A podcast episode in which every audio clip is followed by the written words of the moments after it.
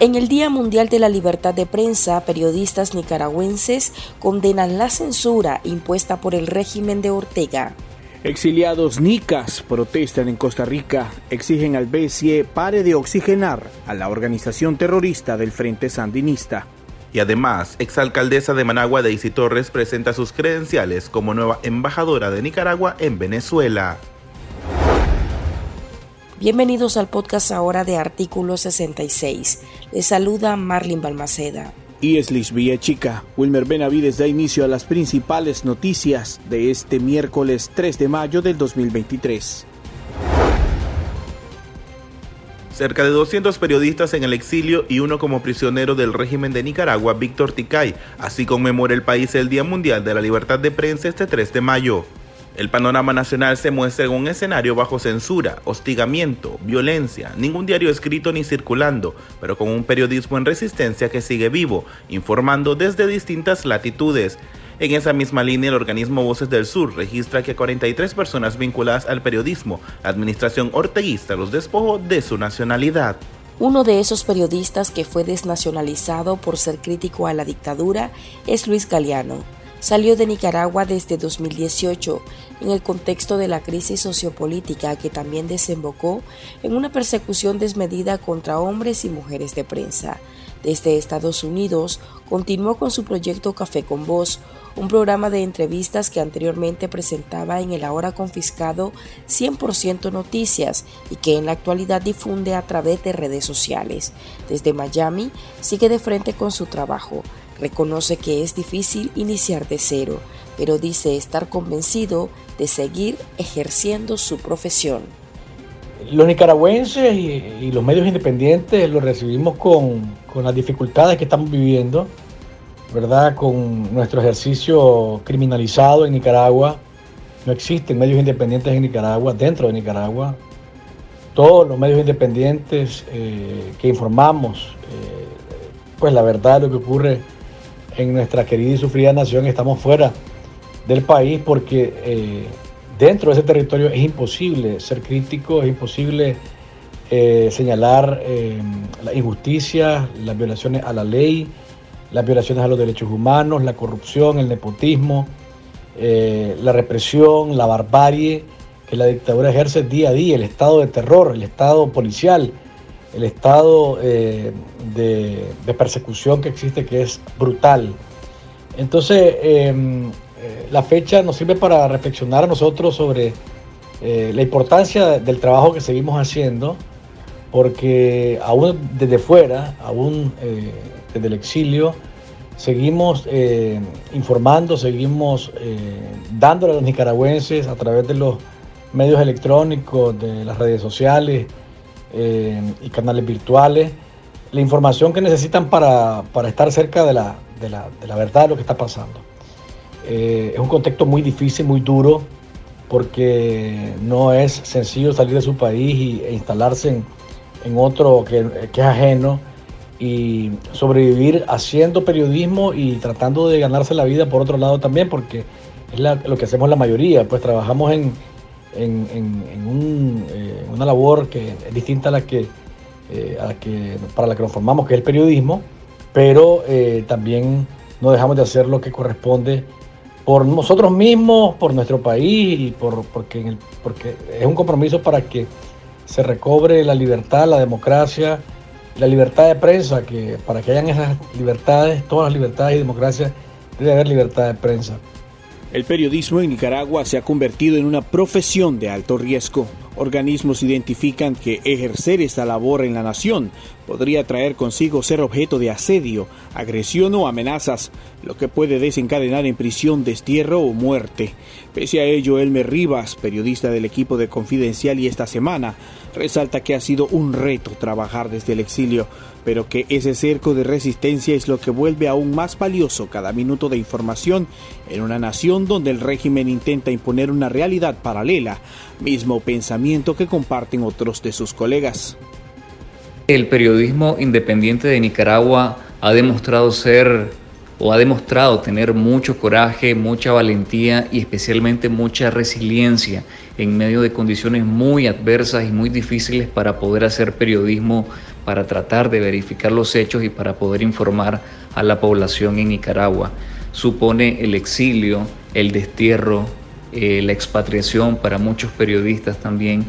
Y estar en el exilio, ya solamente eso supone muchos desafíos el temor que como periodistas tenemos de perder un poco de contacto con la realidad de lo que ocurre en Nicaragua, pero también eso nos exige hacer más y mejor periodismo, un periodismo eh, veraz, mayor rigurosidad de nuestras notas periodísticas, de nuestra investigación, el cultivo de fuentes en medio de un estado de terror en el que las personas tienen miedo a hablar.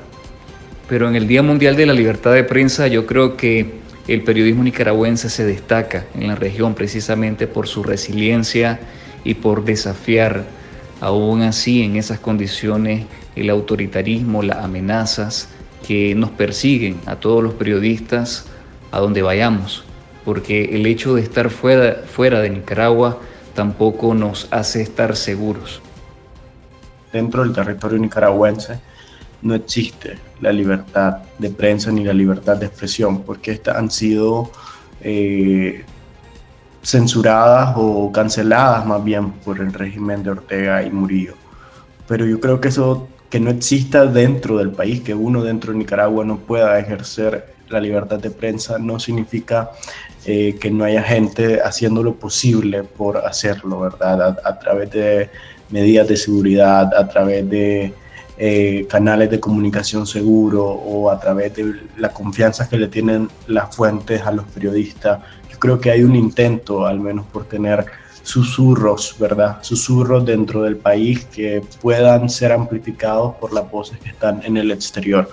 Entonces sí, la libertad de prensa en Nicaragua cada vez se está debilitando hasta eh, ser una de las libertades que no se pueden ejercer dentro del país, pero sí creo que hay quienes están haciendo el intento a través del anonimato eh, y de las voces silenciadas, ¿no? Entonces sí creo que hay mucha materia pues para, para sacar adelante en cuanto a este tema y eh, los periodistas en el exilio también están tratando de amplificar toda esta censura e informar cada vez más desde sus condiciones en el exterior. Yo creo que ese es un punto muy importante. Podríamos decir que entre ellos se sostiene también esa libertad de prensa que no se puede ejercer en Nicaragua. Hemos visto con esto, con mucha alegría en estos últimos años, cómo los medios independientes se han reinventado para seguir informando para seguir llevando la información que requerimos las audiencias. Muchos de los medios que antes estaban en su versión análogo o versión, versión tradicional, pues han trasladado a la versión digital y siguen informando. Aún los periodistas y los medios que han tenido o que se han visto obligados a exiliarse para resguardar la seguridad de los periodistas y de su familia. Ese es un reconocimiento que debemos de hacer hoy, tres décadas después de que se instauró el Día Mundial de la Libertad de Prensa, porque es una ocasión propicia para recordar y valorar el trabajo que realizan los hombres y mujeres de prensa como una labor social como una labor de intercambio. Los medios y sus periodistas son un cauce natural de información que nos lleva a nosotros, los lectores o las audiencias, a tener, recibir y buscar información en libertad. José Ulloa de la Directiva de Voces del Sur destaca que lo preocupante frente a los constantes ataques a la libertad de prensa es que poco a poco el camino va quedando minado y esto se evidencia en el temor de las nuevas generaciones a dedicarse a la profesión e inclusive inscribirse en carreras para posteriormente ejercer como periodistas. Hemos visto que al menos un buen porcentaje de periodistas, por considerarla profesión de alto riesgo se han dedicado a otras actividades laborales. Según un estudio que conocimos de PESIN, al menos 34% de periodistas de los que todavía están en Nicaragua han abandonado la profesión para dedicarse a otras actividades económicas. Y también hemos visto desde, el otro, desde la otra esfera, si la vemos desde la esfera académica, hemos visto la reducción en la matrícula de estudiantes de comunicación y una dispersión escolar de las universidades. Entonces aquí es muy importante que en los próximos seis años, siete años, va a haber ausencia o vamos a adolecer de una renovación de periodistas. Ya no va a haber flota, si se le puede llamar de alguna manera de periodistas, porque en la actualidad son pocos los estudiantes que quieren estudiar periodismo porque se considera que ejercer la práctica periodística en Nicaragua es sinónimo de cárcel, exilio o hasta muerte. La Unión Europea en este marco extendió un comunicado firmado por el alto representante de Asuntos Exteriores, Josep Borrell, en el que remarca que la protección de la libertad de expresión está consagrada en la Declaración Universal de Derechos Humanos hace 75 años y que ese derecho sigue siendo una prioridad fundamental de la acción de la UE Resalta en su escrito que la preservación de unos medios de comunicación libres, independientes y plurales es vital para unas democracias resilientes y sanas. La libertad de prensa está actualmente en juego y en muchas partes del mundo, entre los que mencionan Ucrania y los países de América Central. Este grupo de nicaragüenses se concentró en las afueras de la sede del Banco Centroamericano de Integración Económica en San José, Costa Rica, para demandar al director ejecutivo de esa institución, Dante Mossi, que deje de oxigenar con préstamos al régimen Ortega Murillo, fondos que aseguran son redireccionados para continuar la represión en el país. Hasta el edificio los nicas llegaron acompañados de la bandera azul y blanco y con carteles en los que se lee Bessie no seas cómplice de la dictadura. Los manifestantes también se hicieron acompañar de cruces para recordar a los 355 asesinados en el contexto del estallido social de 2018, dato que reporta la Comisión Interamericana de Derechos Humanos. Uno de los que se hizo presente fue el profesor Gabriel Putoy, quien se exilió desde 2019 tras haber sido víctima de encarcelamiento arbitrario en Nicaragua. Putoy insiste en que Mossi no puede ser reelecto por ser el banquero de los dictadores, cómplice de un dictador señalado como responsable de crímenes de lesa humanidad. Hace seis días solicitaron un nuevo préstamo la dictadura de los Ortega Murillo y sabemos que Dante Mossi ha sido cómplice de la dictadura y es posible que se lo otorguen. Y aquí estamos para decirle que eso no fortalece ningún sistema de salud.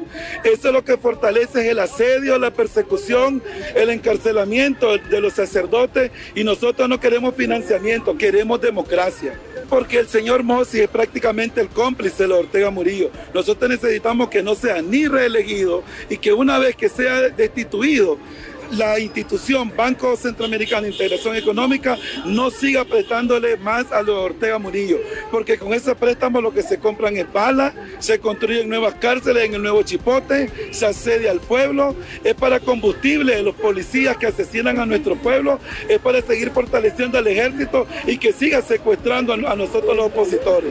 Para seguir reprimiendo al pueblo, no para horas sociales.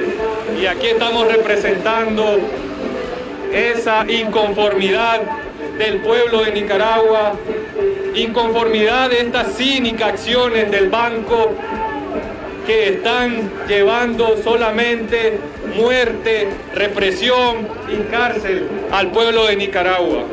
Los manifestantes demandaron además que se presente una rendición de cuentas sobre los fondos del BESIE, que en su mayoría son en calidad de préstamos, lo que representa una deuda para el país porque creemos que hay ambigüedades sobre el tema del financiamiento del BESIE a la dictadura de Daniel Ortega y Rosario Murillo. Dicen que invierten en educación y evidentemente, según datos de la misma UNESCO, se presenta un deterioro sustancial en los modelos educativos nicaragüenses. Dice que invierten en salud y la ciudadanía nicaragüense cada vez se enfrenta a situaciones más paupérrimas en correspondencia a ese tema. Dice que invierten en infraestructura, pero vemos algún avance sustancial en Nicaragua en materia de infraestructura vial y, otro, y otros aspectos en el desarrollo de nuestro país es una total contradicción. Lo que vemos acá es que Ortega con una nula auditoría de cómo invierten estos recursos que salen de este banco, no ha logrado, digamos, evidenciar lo que detalla en las líneas discursivas de, de este financiamiento. Y lo que sí se evidencia es que son empleados en técnicas de represión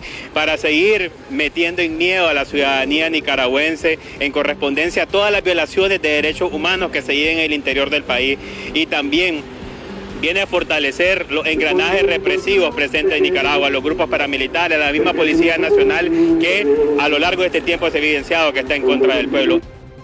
La concentración se realizó en el marco de la 63 Asamblea de Gobernadores del BESIE, la que se efectuará el 12 de mayo en Santo Domingo, República Dominicana.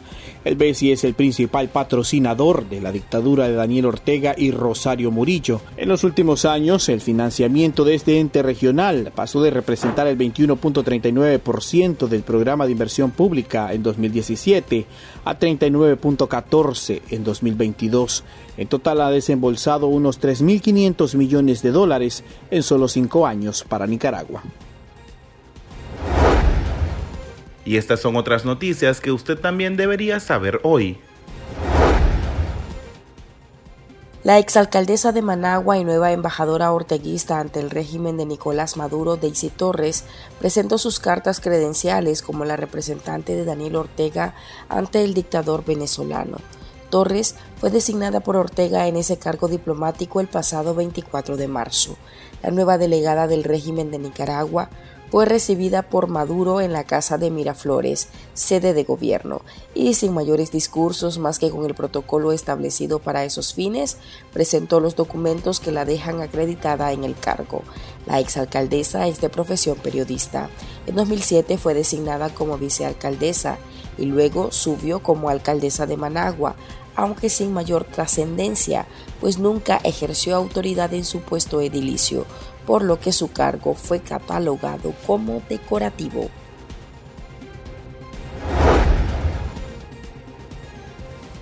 Carlos Pavón, el padre del joven Richard Pavón, asesinado por la dictadura Ortega Murillo durante las protestas sociales en 2018, llegó a Estados Unidos beneficiado por el parole humanitario. Pese a que han pasado cinco años desde el asesinato de su hijo, aseguró que desde su pérdida nada volvió a ser igual. Pavón aplicó al beneficio humanitario para ingresar a ese país y le fue aprobado. Vamos a luchar a vivir esta nueva vida, dijo al mencionar que en Nicaragua las cosas no andan bien, menos para una familia que tiene algún pariente asesinado durante la rebelión cívica de hace cinco años. La dictadura de Daniel Ortega y Rosario Murillo sostiene una guerra abierta contra la Iglesia Católica de Nicaragua, según el registro presentado este miércoles por la abogada Marta Patricia Molina. Desde 2018 la Iglesia ha sido víctima de 529 ataques dirigidos desde esferas del Estado. En la tercera entrega del estudio Nicaragua, una iglesia perseguida, Molina pone en evidencia que el régimen ha ido aumentando su violencia contra la iglesia en los últimos cinco años y en lugar de disminuirlos ha arreciado. Solo en los primeros tres meses de 2023 se registraron, según el estudio, 90 ataques directos contra el catolicismo, 80 más en comparación con el primer trimestre de los cuatro años anteriores. En este año menciona como preocupante la prohibición de 3.176 procesiones en Semana Santa y la detención arbitraria de tres religiosos, entre ellos el obispo de Matagalpa, Monseñor Rolando Álvarez, preso en la modelo.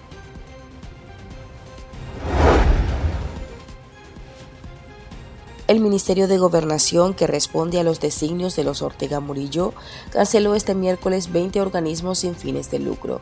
En la lista hay asociaciones cristianas, un grupo de desmovilizados y Enlace Canal 21, una televisora de corte evangélico que tenía como propietario al reverendo Guillermo Osorno, político que criticó los resultados de las votaciones presidenciales de 2021 pese a haber participado en representación de Camino Cristiano Nicaragüense, con la diferencia de que en esos comicios no hizo mancuerna con el FSLN. De las 20 ONGs aniquiladas, 6 fueron por disolución voluntaria.